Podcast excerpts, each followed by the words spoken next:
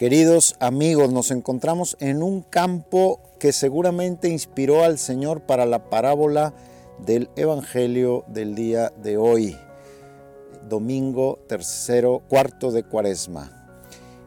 Eh, porque son campos, son campos de Galilea, son campos de, de Israel, que el Señor los vio muchísimas veces.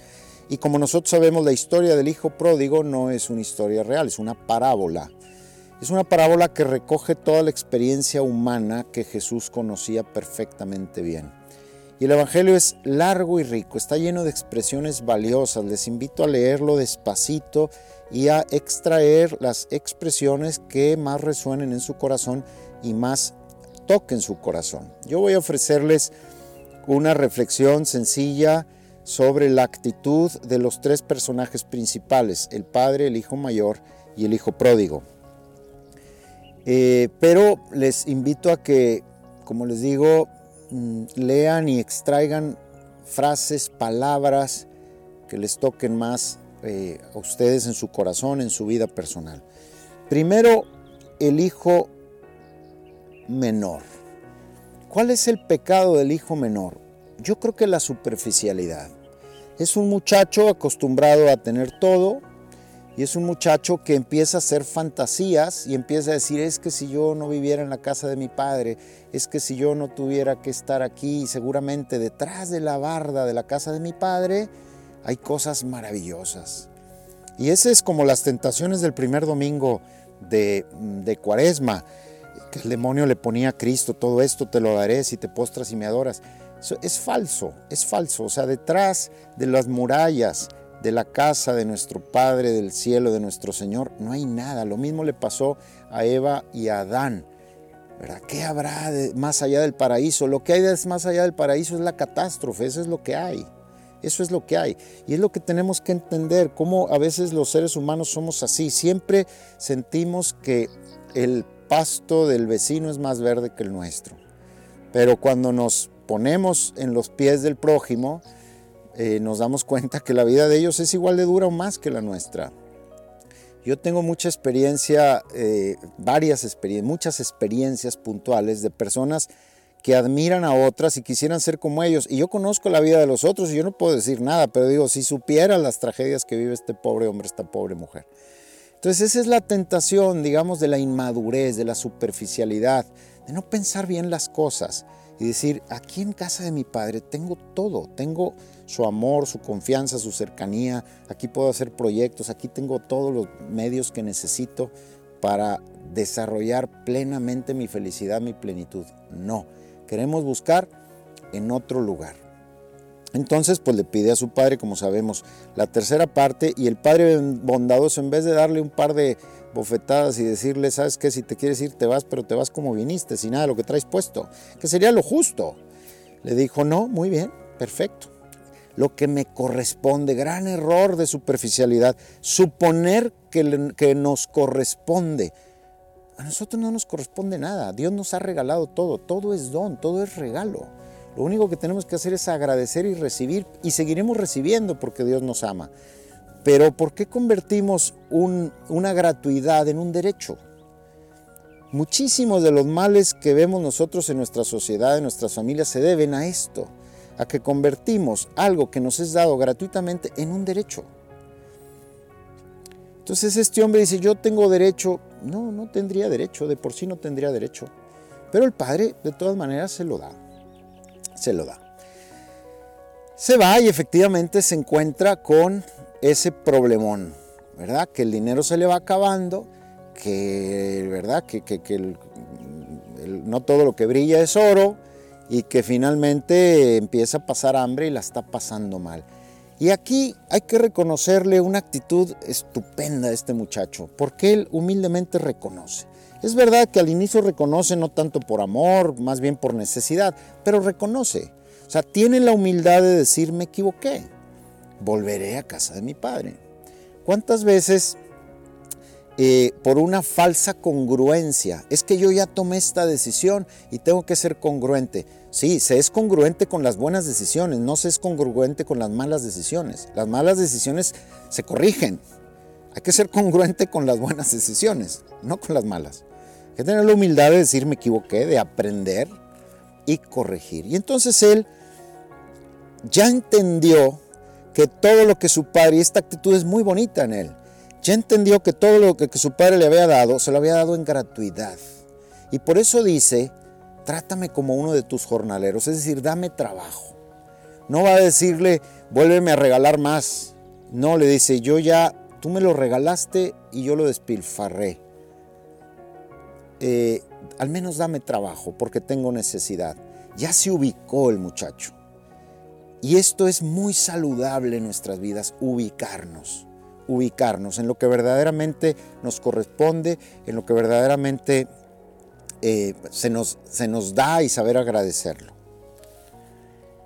Y llega temeroso, llega temeroso a su casa. Y dice que el padre todos los días salía y miraba el campo por el camino a ver si volvía, a ver si volvía su hijo. Llega el padre y el padre, fíjate que no lo deja ni hablar. Y le dije, tráiganle unas sandalias, tráiganle por favor una túnica, pónganle unos anillos. El papá está feliz de la vida, está feliz de la vida. Y aquí lo que el Señor nos quiere mostrar es cuál es el gozo del Señor cuando nosotros volvemos. Porque efectivamente no merecemos eso, es gratuito. Pero tan verdad es esto como es verdad el hecho de que el Señor quiere seguir regalándonos todo, regalándonos todo gratuitamente. Esto es una gran verdad. El Señor no nos dice, bueno, pues hasta aquí y a partir de ahora te lo voy a vender. No, hace salir el sol para buenos y malos, para ti y para mí. Siempre el Señor quiere regalarnos. Lo único que necesita de nosotros es que seamos humildes y sepamos recibirlo, porque la soberbia y el orgullo hace como una coraza e impide que los dones de Dios puedan ser recibidos por nuestro corazón. Cuando el Padre ve aquella actitud, se prodiga en él y le da todo lo que tiene y le dice, está feliz, todo el mundo tiene que hacer fiesta, porque aquí no es cuestión de matemática, aquí es cuestión de amor. La matemática, o sea, por ahí leí un librito una vez que, tenía esta frase, Dios no sabe matemáticas. Efectivamente, Dios no sabe matemáticas. Y entonces es, es bellísima esta actitud. Entonces, después de haber reflexionado en la actitud que nosotros podemos llegar a tener como rebeldes, como superficiales, eh, veamos la actitud que Dios tiene con nosotros y digamos gracias Señor. Gracias Señor. La cuaresma es un momento para eso, para decir gracias Señor. Tú has estado toda esta cuaresma tratando de ayudarnos a estar mejor contigo y por eso nos puedes abrazar. Y ya en este domingo de cuaresma tenemos que sentir ese abrazo del Señor, de, cómo nos va recibiendo. ¿verdad? Ese gimnasio del que hablábamos para estar mejor, para, para disponer nuestras actitudes, nuestras virtudes, nuestra voluntad, nuestra oración, nuestro espíritu mejor todo ese camino empieza a dar frutos.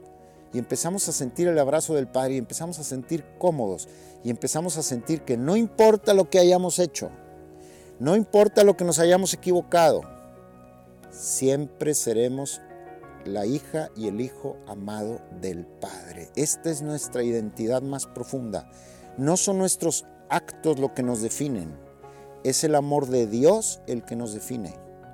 No son nuestros pecados los que nos definen, es el amor de Dios el que nos define y nos define como amados, con todos los derechos, parece una contradicción con lo anterior, pero no lo es, porque Él nos ha otorgado todo.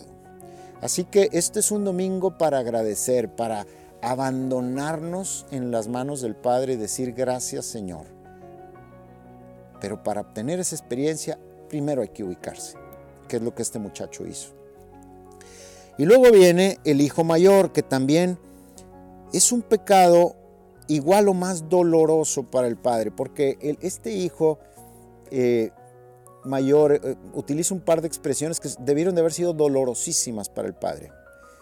La primera es, yo siempre te he obedecido, he hecho todo lo que tú me has pedido y nunca me has dado. ¿Cómo que nunca te he dado? Todo lo mío es tuyo. Sea, no tienes ni, ya es tuyo, ya te lo regalé, ¿cómo que nunca te he dado? Entonces, qué terrible experiencia para un padre constatar que su hijo ha vivido con él como hijo y nunca se ha sentido hijo. Eso es terrible, eso es terrible. Y esto nos puede pasar precisamente cuando perdemos nuestra conciencia de ser hijos amados de Dios. Y también está muy arraigado a veces entre nosotros la idea de que para ser amado por Dios tengo que ganármelo, tengo que hacer unos méritos. No, pues estaríamos todos perdidos. No tengo que ganarme nada, ya se me dio todo. Y este muchacho no lo entendió. Qué doloroso para un padre que se ha prodigado toda la vida y ese hijo por algún motivo no ha sabido recibir nada, se considera un empleado. Y por eso dice, nunca me has dado un cabrito para comerlo con mis amigos. Y luego remata con una frase todavía más dolorosa. Viene ese hijo tuyo, o sea, no le dice mi hermano, sino ese hijo tuyo. Entonces, la, este hijo mayor lleva una relación de patrón-siervo, de patrón empleado con su padre. Y hay que mirar nuestro corazón y nuestra mente a ver si nosotros en algunas áreas no tenemos este tipo de relación con Dios Padre. Porque entonces dices, bueno, me he portado bien, entonces merezco unas bendiciones y me he portado mal, pero ya me confesé y hice la penitencia, por lo tanto merezco. Perdimos totalmente el enfoque. O espero que Dios nuestro Señor este, eh, pues tome en cuenta esto que hice o esto que pasé en el día del juicio. Hemos perdido todo enfoque. El Señor es gratuidad, el Señor es amor y somos hijos. A nuestro Padre le podemos pedir lo que queramos, siempre que sea bueno, obviamente. Y sobre todo, tenemos que sabernos, sentirnos hijos y hacerlo sentir Padre. A Dios le importa más que nosotros nos sintamos hijos amados de Él y que nosotros lo, queramos como Padre. Le importa mucho más eso que cualquier acto más acertado o menos acertado que hayamos tenido en la vida, porque no le interesan tanto nuestros actos, le interesamos nosotros. Él no ama nuestro comportamiento, Él nos ama a nosotros. Eso es muy importante porque por lo visto este, este hijo mayor no lo tenía claro y nos puede pasar también a nosotros. Entonces, si hay rebeldía o superficialidad en nuestro corazón, ubicarnos y volver al Padre, recibir su amor y cuando vemos que un hermano, una hermana nuestra, tiene esta experiencia y nos da envidia o celos o enojo, como le dio al hijo mayor, eso quiere decir sin duda que hay alguna actitud de nosotros que no es de hijo, que todavía lleva, como decía Juan Pablo II, esta relación de eh, patrón-siervo, que es lo que sucedió después de la pérdida del paraíso. Adán y Eva empiezan a tener una relación con Dios como de patrón-siervo y no de hijos es un buen termómetro. Cuando vemos que alguien se acerca al Señor, nos da gozo, nos da alegría, queremos también festejar o nos, da, eh, nos produce enojo o envidia. Si nos produce lo segundo, hay que pedir al Señor la gracia de sentir el abrazo misericordioso e incondicional del Señor. La cuaresma y la Semana Santa es para recibir ese abrazo glorioso en esta vida y así prepararnos para recibirlo después de nuestra muerte. Amén.